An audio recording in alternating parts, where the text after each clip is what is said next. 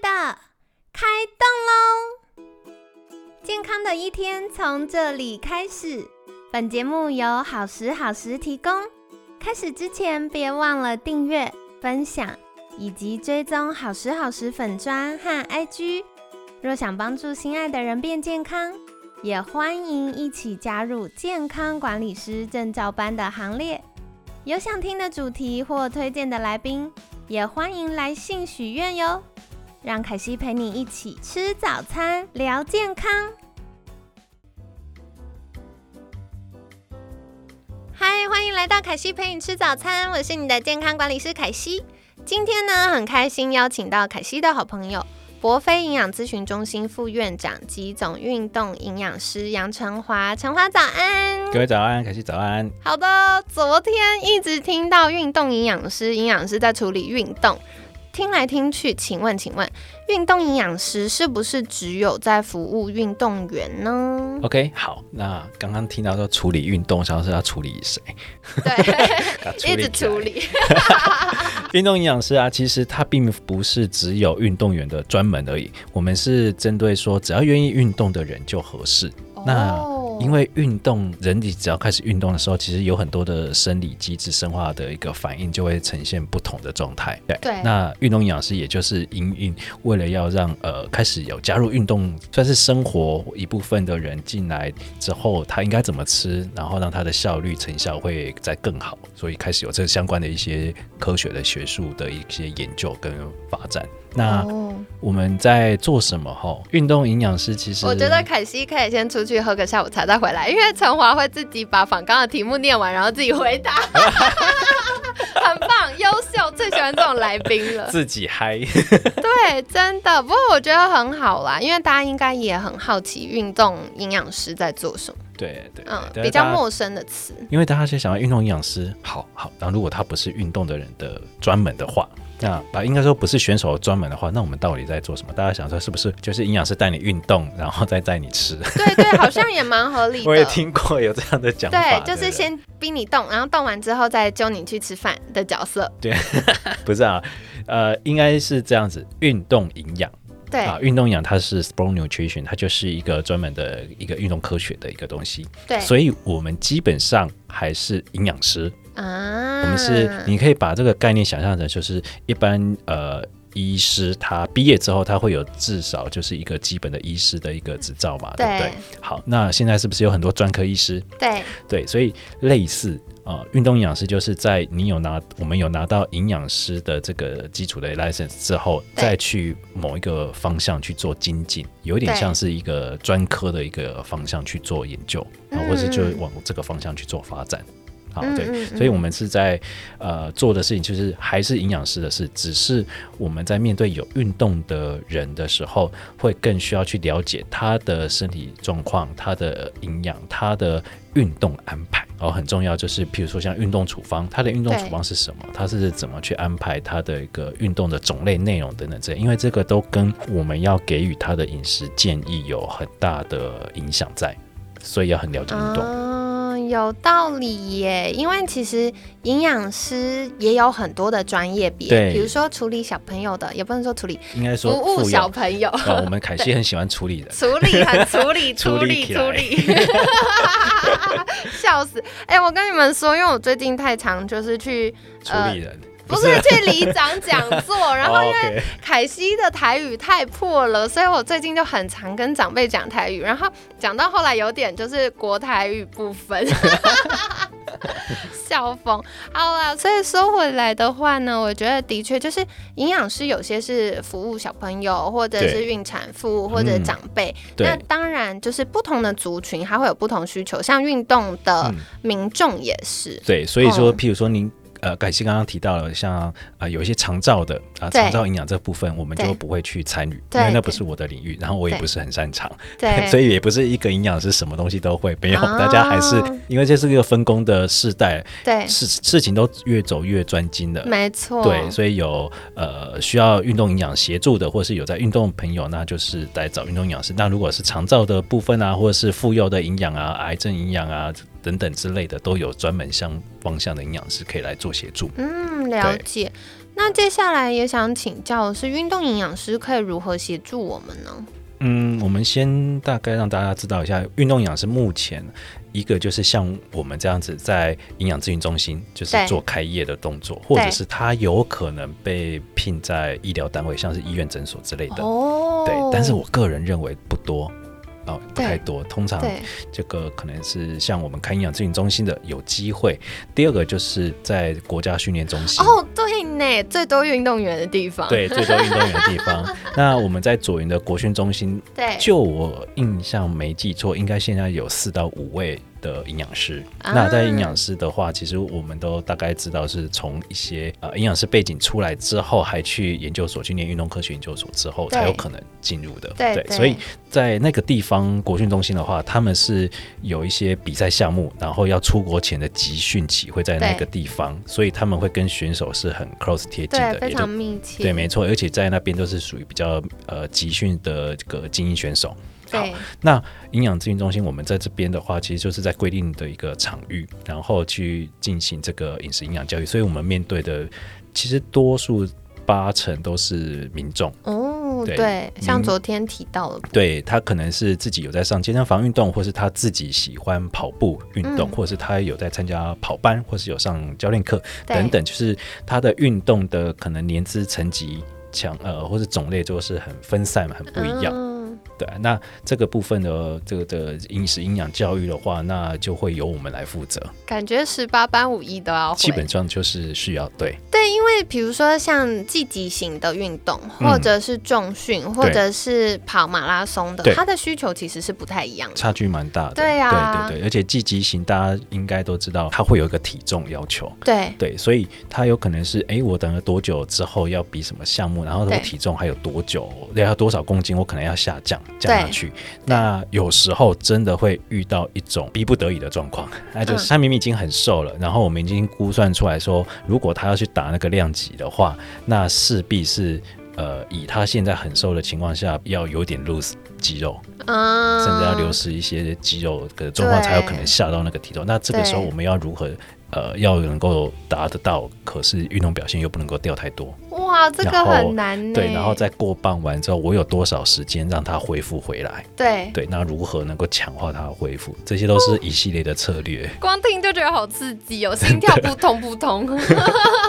对，所以有要比赛的项目的话，其实对要考虑的层面蛮多的。嗯，对对对，那这个就是我们也在，我们虽然是基层，如果以运动的一个逻的语术语来讲的话，我们算是基层单位。对那那基层就是个遍布各个地方单，大家就可能从国小、国中、高中、大学，然后这样子累积这个运动经验能力，然后还有这个饮食的教育。如果这个基层的普遍的水准都可以越高的话，对其实当这样子比较好的层级程度的选手再拉到国训中心，才可以再拉到更好的一个程度去。哦，有道理耶。对，所以我们是在做基础，我们是在这个打地基，帮大家去做打地基，或是有有心有意愿的，嗯啊、去强化大的地基。那地基建得越厚越好，进国训中心才可以再建的就是更好的一个素质表现出来。那出在参与世界赛事的时候，那个获胜的机会才会，或是获得好的成绩的机会才会更好。对对对对，有道理耶。所以它这其实是有很多的专业要统合在一起，一起去对没错进行。那其实对一般民众来说，运动营养师就像我们昨天有聊到的，也会针对我们身体状况啊、生活啊、饮食啊等等各方面，要一起嗯讨论出一个适合的计划。嗯，对对对接下来情境题来了，，OK，来，因为我们这两个月一直要聊这个瘦身的话题，嗯。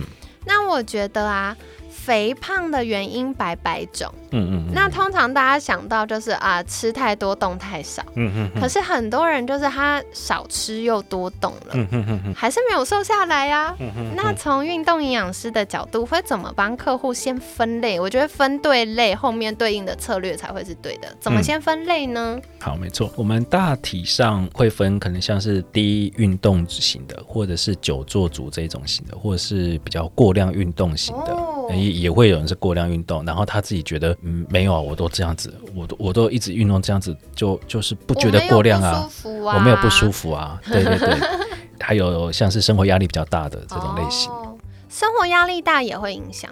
嗯，也会啊，会啊。嗯，那生活压力大，其实可能影响的层面包含说他的睡眠，对耶，对，那它还会影响到睡眠的话，他在饮食或运动做的事情都会被打折扣。哦，对，没错，对对好好睡觉超重要。啊没错，现在越 现在人越来越不好好睡觉。啊，怎么回事啊，大家？那还有就是像三高型，比如说是呃高血脂或是高血压之类的。嗯那还有就是代谢疾病，那代谢疾病就像我们已经很常听到的代谢症候群啊，或者是糖尿病这样子的情况。嗯所以多数来说，大概会分这几类。当然还有其他可能要体组成检测才知道的，就是看起来不胖的泡芙人，就是高体脂低肌肉量型的。啊，这个个也很常见呢，而且通常大家都以为自己很健康，就一量下去的，呃，有点心脏麻痹这样。对，看起来不胖，量起来才是才才知道说，呃事实不是这样子。对那这个是确实我们在呃现代的女生身上看到很多这种，哦，对吼，我这个其实好像也有在我们节目上分享过。嗯凯西那时候还在念大学，我印象我们大一、大二，大一应该是大一新生的时候会有健康检查。嗯嗯嗯，然后呢，我的好姐妹她才大一，十几岁，不到嗯。二十岁哦，嗯。她就脂肪肝了耶。然后他的体脂就已经三十几去了，然后我那时候就觉得好震惊，因为他很瘦，他看起来体态比我还瘦，可是我那时候的肌肉量是高的，我大概二十八、二十九，嗯。可是他的体脂就是很高，然后脂肪肝，嗯，那看起来是肌肉量会偏低的，对对对，比较瘦，然后肌肉不足这样。嗯嗯嗯。嗯。那这种的话，呃，也会是会被列为就是高体脂。我们是男生以体脂率是在二十五 percent 以上算是肥胖，那女生是三十 percent 以上。对，对，那我们是用体脂率来看，所以身形并不能够代表是胖或瘦，这个真的就是要哭呃上泣。体组成仪器看才知道。所以也不是追求一个四字头或五字头就可以过关的，还要看它里面到底是什么东西组成了这五十公斤。对对，我现在发现是有蛮多一般民众，就是比较少在运动的民众，对对，会对体重的数字是有一个很纠结，对，没错，超级对对对对，那这个也不怪大家，因为可能都过去三四十年都是受呃这个体重这件事情所对绑架很久了。对，所以要一时间去啊、挣脱出来，需要一点时间。我们只能加强的教育啦。不过平心而论呐、凯西也觉得要一直量体重看数据变化，其实心理压力蛮大的。对对，就是像凯西以前会很认真，每天早上量体重，然后量完你就看不如预期的时候。你就会站上去再量一次，就觉得一定是磅秤坏掉。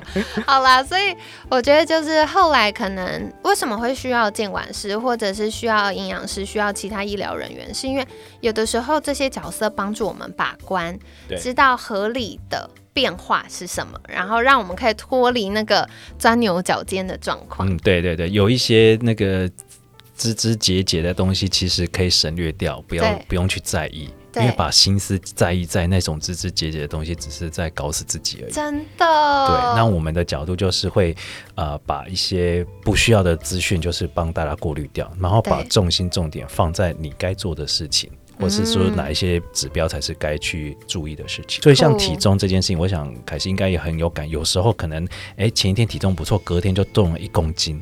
然后呢，你可能前一天呢，就是刚好有一餐，就是吃的比较开心一点，就会 开始内心有无限的那个自责感。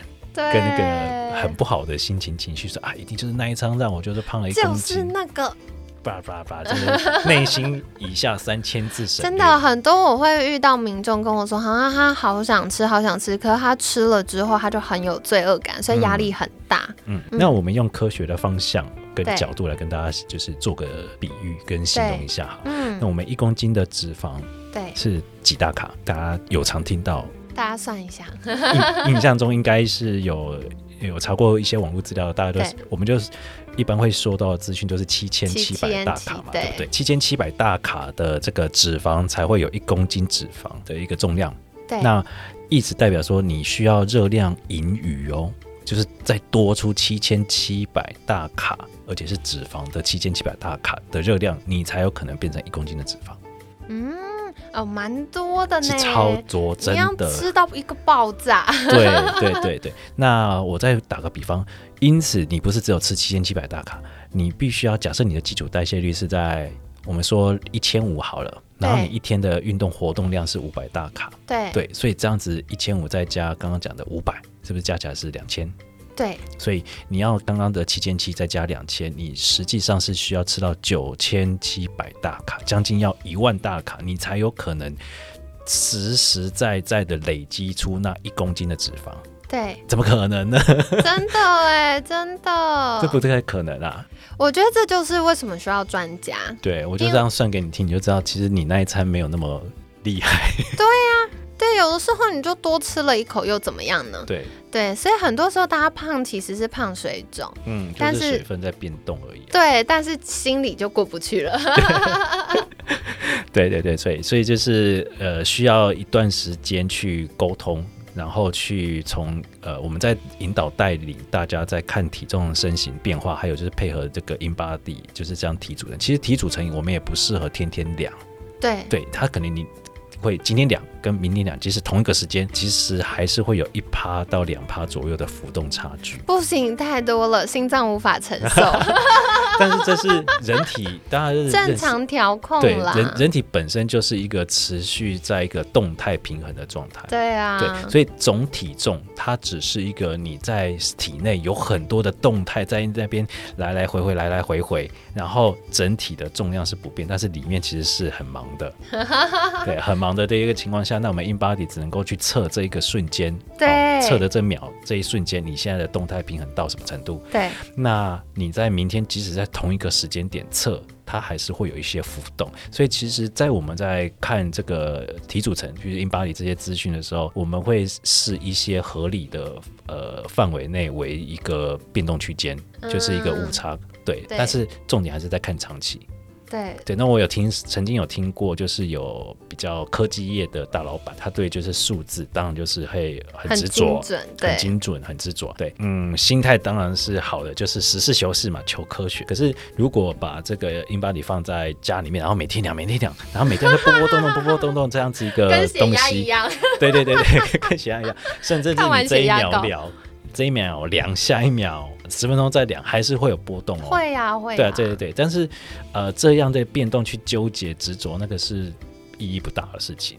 对，所以后来身为监管师，我就有一个服务客户的小撇步，我就跟客户说，如果你真的非常在意，你就连续量三次。嗯数字最漂亮的那一次就是最准的，心情真好，对不对？心情真好。对，不过说回来，我觉得也是感谢陈华帮大家破解一些迷思啦。真的，像我自己的客户，如果特别是女生，然后又很纠结，我后来就跟她说，不然你一个礼拜见我一次的时候，我帮你量好了。嗯嗯嗯对，不然你自己量量完之后，心情越来越不好，压力越大，反而影响了表现。嗯，不过说回来，刚刚陈华也有跟我们聊到运动原因百百种，刚刚讲到好多的分类，对，不可以轻易放陈华回去吃早餐。我要再问一下，一定要压榨榨干，就好朋友就拿来榨知识的，所以刚帮大家分类完，一定要跟大家分享有没有什么生活小撇步啊？嗯，好，那我们简单分一下，像刚刚前面讲的，就是低运动型、久坐型、过量运动型哦。其实这三种类型的话，他们都是需要重新跟他们讨论，呃，制定一个新的适合的起始运动的量，或者是哦这个安排。就是他在反而重点不是在饮食，而是要重新去安排他的运动的那一块，或是生活活动那一块了。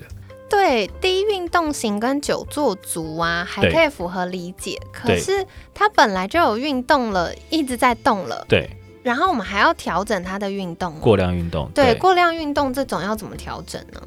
我们在过量运动的这个地方哈，先跟大家讲一下，我们会第一个就是所谓的运动处方有 FITT 嘛，就是、嗯呃运动时间、频率、强度跟对这个次数，这个次数。对。对，那呃我们可以从他现在，比如说我们呃有教练，他就是一周必须要练五天或六天，对呀，对，那我们就是来沟通说哪些日子的强度做改变，或者是量去做改变。那有的人他就是不动就会很不舒服，我们也可以去调整。他原本可能就是从时间上去调整，或是他的训练的这个 program 里面去做一些呃拆解安排，去让他下降他的一个一个一个总量的部分。因为大家要有个概念的，运动不是只是在单纯消耗卡路里，对，运动基本上它是在。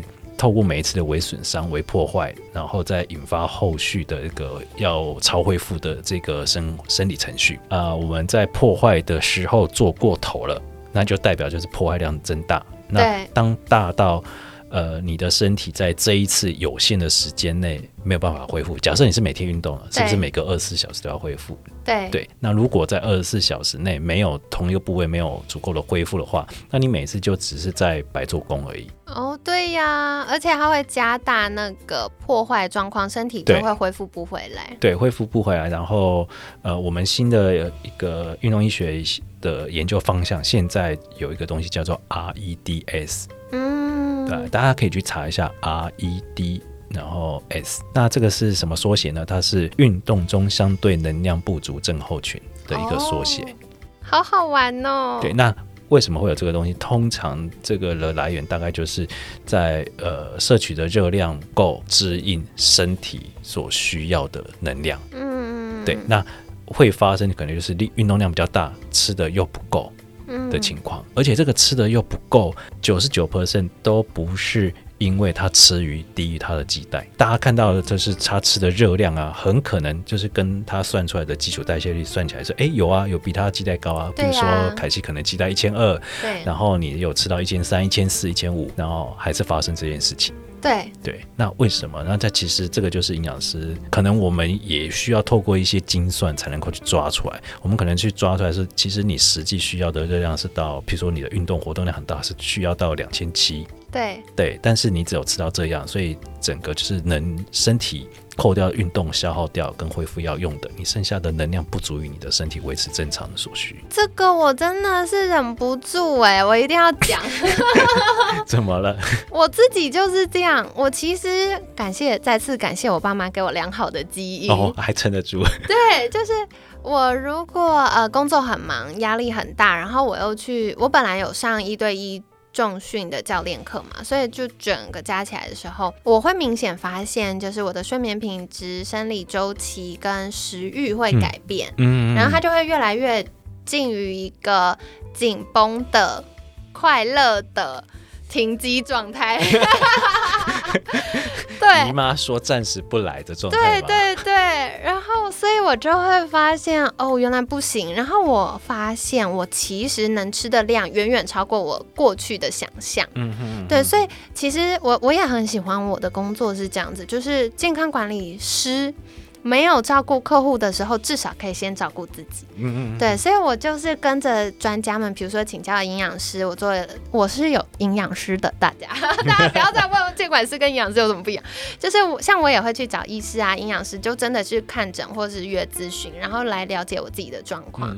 然后我就发现我需要吃的量，嗯，远远超过我的鸡蛋，而且很多，而且我吃越多，我的体态。外观看起来是越精实健康的，然后我的情绪是稳定开心的，我睡眠品质是好的。对对对，even 在我没有重训的日子里都是这样。对对，所以大家可能会容易用呃运动的消耗热量，然后再跟那个饮食的卡路里，就是加加减减这么简单了，里面没有，其实还有很多的复杂机制。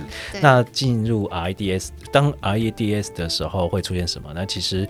啊，女生如果连续的，我们有光看到荷尔蒙变化，连续五天都是这种低能量的状态的话，生呃荷尔蒙的像是雌激素等等之类，它就已经可以分泌量下降了。对对对。那男生也是哦，不是只有女生会，男生也会哦。得了，曾经有看过，也不是看过，有很多可能健美选手，他们要在。呃，男生他们要在可能要上赛之前会有很激烈的一段的一个饮食，或者是要减脂的过程。那其实常常都会踩到这个状态。那譬如说情绪会比较忧郁不振，那甚至是男性荷尔蒙下降，然后性功能受损受影响，就是呃讲白话点就是举不起来。啊，哦，就是很多男生就不喜欢，耶，对，就是啊，怎么会这样？那其实就已经在反映一些事实了。哦，其实总身体已经出状况，那嗯。包含就可能运动表现下降，或是肌力的表现也会下降。对，就是肌肉它越练那个肌肉的品质越没有办法恢复啊。对对不不饱满，对对嗯对，所以它是会有很多的问题，就是在恶化当中。嗯，了解，哇塞，所以这是运动过量组另一种的就是。运动类型的，还是有很多要考量的。那刚刚也有提到这个生活压力型怎么办呢？生活压力的解决方案，我们通常会第一个就是看它的营养的支持对，程度有没有到，因为生活压力型有时候他是吃的就是看似吃很多，其实都吃的是让他会越来越疲劳、疲惫的一个营养的对备餐，或者所以就是在这块要去做这个营养的分析，重新再搭配。嗯那第二个就是运动上反而会先走向比较减轻强度的一个安排。对让他比较先能够恢复，先把嗯它的这个疲劳的状态先把它给比较缓解。那在第三个，我们就是强化睡眠的一个安排。对对，所以就是基本上会这样子去强化这个生活压力组，去把他的身体的那个适应能力提升。所以其实说回来啊，这个凯西也要补充一下，为什么？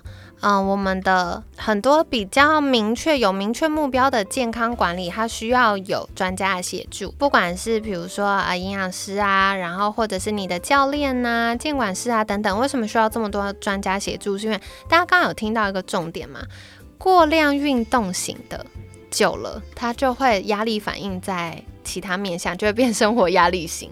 所以你前面如果可以踩刹车的话，它后面可能就不会落差这么大。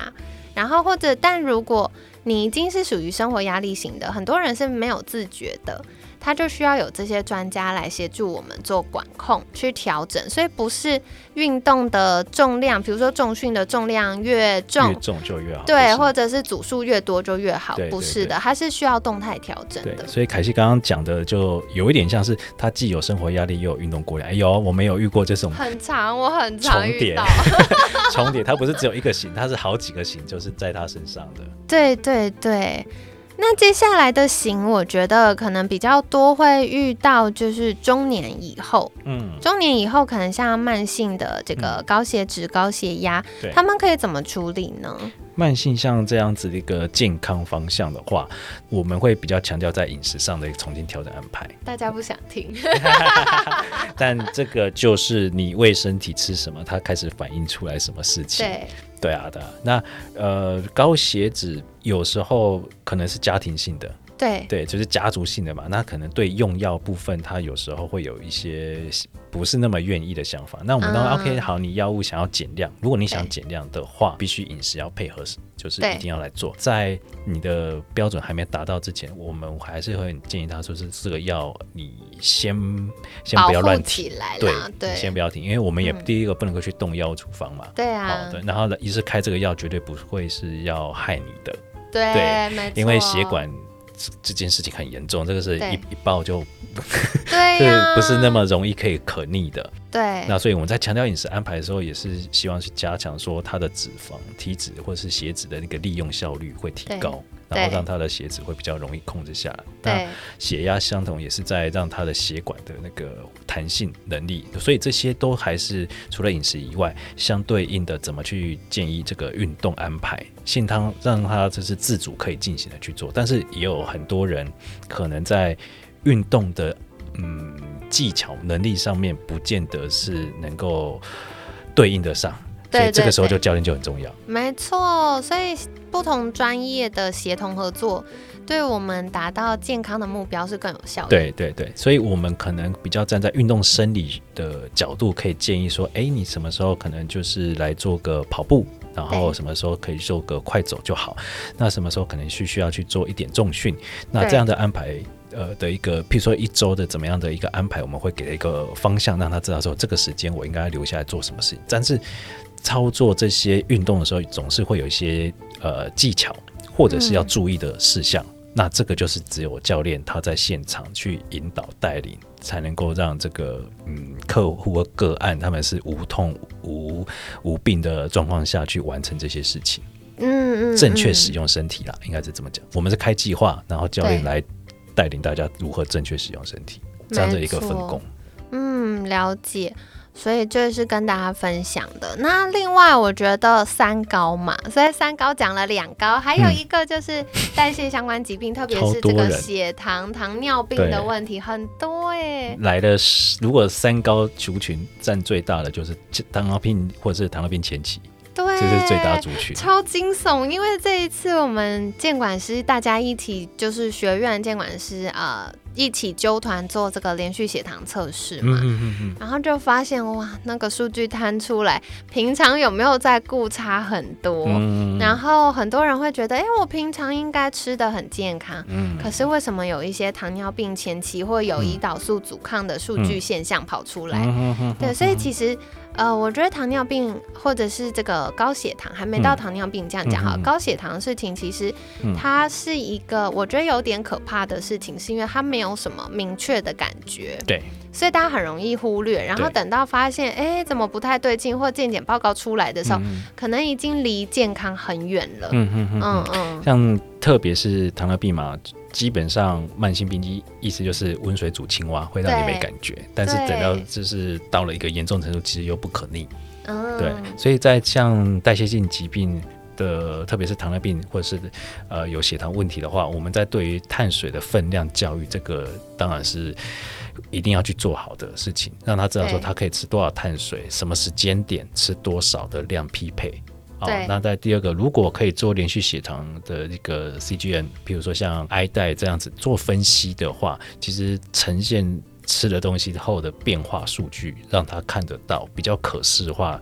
呃，对一般民众会比较有感，说，哎，我以为的很健康的燕麦片，结果吃了过量了，它还是血糖会飞高高给你看。对 这样子他才有机会去去修正他的过去的一些概念，因为真的会有一些朋友就是觉得，哎、健康的东西多吃无害，对对对。对，但不是这个样子，尤其在呃我们在代谢疾病或糖尿病，它那个量还是很重要的。没错，总量管制的概对念。对对，那相反的，相反的 就是有些高糖的东西，也不见得说你只要一吃就是就判你死刑。对没错。所以我们会很喜欢，就是用这样子的一个方式。你很高血糖，大家印象中很高血糖的东西，但是我在合适合理的量跟时间点给你的话，其实在血糖上看起来它会变得会比较安全。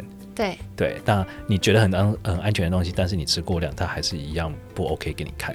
对，没错。所以我觉得这是为什么会想要跟大家分享这个连续血糖检测的原因。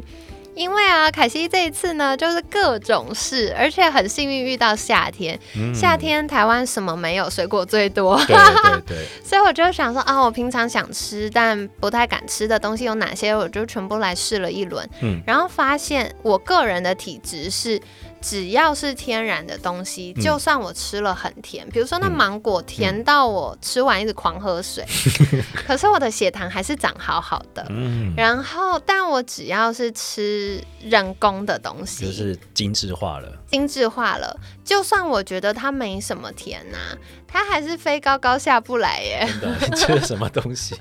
我喝饮料，嗯，喝起来不太甜啊。那什么什么柠檬爱玉，感觉很健康啊。对对对，这这个也是我们很很很常遇到民众说，哎，这个不甜啊，这个应该 OK，哦，这个好甜啊哦。对，但其实没有，是，所以跟大家想的不一样。对对对对，这个也是在我们在饮食教育上很常遇到的。我觉得这蛮好玩的，嗯，而且我甜不是一个绝对。对，就是而且会跟大家的健康状况还有偏好有关。嗯嗯嗯然后还有这件事非常个人化，嗯所以不是说哦，我看我女儿做完了，那我就照她那样，反正女儿我生的应该我跟她其实是一样，一样的吧？并没有，师承妈妈并没有，这个生活也是后天会影响体质对的年哦。纪啊、荷尔蒙啊、压力啊、情绪其实都会有影响，喜欢吃的东西也不一样。对对嗯对，所以这是每个人身体的，嗯，算是调控能力啦，它是很个人化的。对，所以我都会跟大家分享，其实就是做连续血糖检测完，它其实是给我们一个更明确，然后也是一个释放啦，嗯。因为说不定就发现没有想象这么严重。嗯嗯嗯嗯嗯，会会会，就是你你以为这样吃完会很 NG，其实看起来哎也还也好，还好，对对 对，对，就像以前觉得啊，饭团都是饭，但后来吃完之后发现，哎，好像也还好，对你来说可能这个饭团 我是可以的，，对对对但对。我们其他监管师就不行了，他们有些人就是不适合糖类吃那么多的基因，这样子，对，那就会要做一些调整。对，啊，好有趣哦，好，还有很多可以玩的，对，今天情不自禁就聊了三十几分钟。大家你们早餐对早餐是不是吃完要吃早午餐了？但没关系啦，希望今天的分享对你们来说有帮助喽。那明天我们会继续来聊一聊，到底运动营养师如何透过连续血糖监测，帮助大家找到个人化、精准化的健康模式。所以明天我们继续来聊一聊。好，那在节目尾声一样，想要再次请教陈华，嗯就是如果大家想更多了解运动营养师到底在干嘛，可以嗯去哪里找到你们呢？OK，好，那我们的话，其实大家用 Google 搜寻都可以搜寻到我们的呃，像 Google Map 上一个资讯。那我们在新一路那边。那第二个的话，大家可以善用 IG 或是 Facebook 是搜寻呃博菲营养咨询中心，也可以搜寻到我们，然后再用私讯的方式来跟我们做联系，我们才会先经过这个了解，然后再帮你做一个预约的时段。好的，所以欢迎大家可以搜寻博飞营养咨询中心。或者是想打几少几个字，就直接搜寻杨成华、杨成华营养师，对，偷懒的做法不。要不要加我个人哦，加我个人我是那个 FB 会略会把它给忽略掉，我太看不到、哦。多了啦！当然，我也跟大家说，大家可以去加粉砖，对，因为会有很多的资讯可以跟大家分享。没错，对，那如果更懒惰、更懒惰，跟凯西一样，就最好一指神功解决的话，凯西有把相关链接放在节目资讯栏，欢迎大家可以订阅跟追踪。那今天也感谢博飞营养咨询中心副院长及总运动营养师杨成华的分享。每天十分钟，健康好轻松。凯西陪你吃早餐，我们下次见，拜拜，拜拜拜拜。